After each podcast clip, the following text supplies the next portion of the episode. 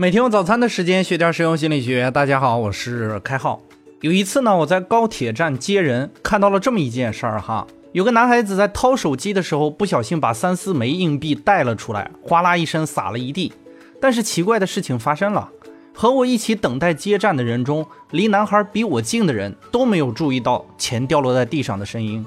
包括这个男孩本人。钱掉在地上，明明声音很大呀，但是却被大家都忽视掉了。这要是在地铁站里哈，有人要是掉钱，所有的人都会回头去看呐，到底是哪个倒霉蛋子把钱掉了一地啊？这就是我们今天要讲的内容。为什么同样在嘈杂的环境里会有如此大的差异呢？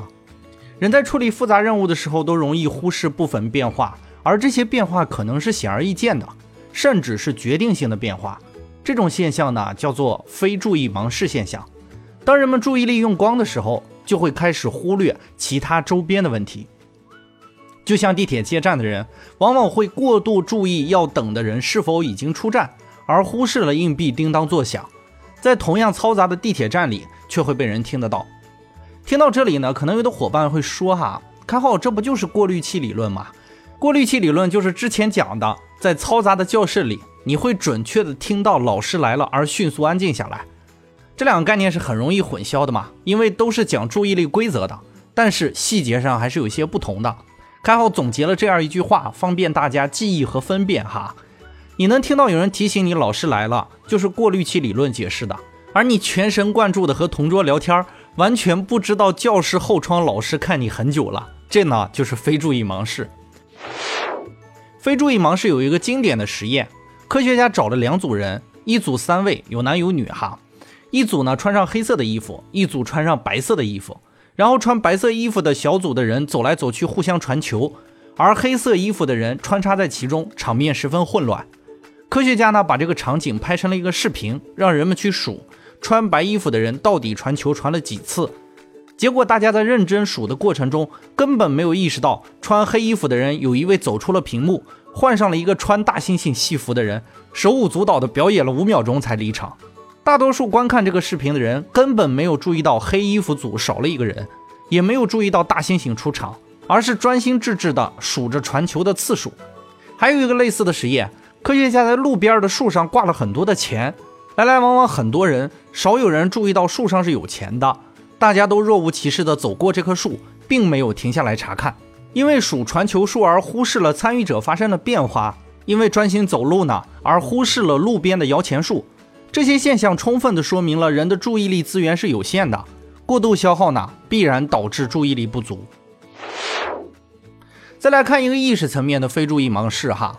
我经常在听官群里回答大家的问题，就能发现很多的人在帮助别人解答问题的时候，都容易忽略背景信息，而按照固定的程式回答问题。你比如群里如果有人问问题，哎，开号我和我老板关系不怎么好，如何让老板不要挑我的毛病啊？你猜大家怎么回答这个问题呢？大家一下子就会把注意力集中在职场情商上面，努力的给这位伙伴出点子，让他提高职场情商，回答的那叫一个精彩哈。但是这就是典型的非注意盲视，老板看你不顺眼，多半是你活没干明白呀。大家怎么能够轻易的忽视这个问题呢？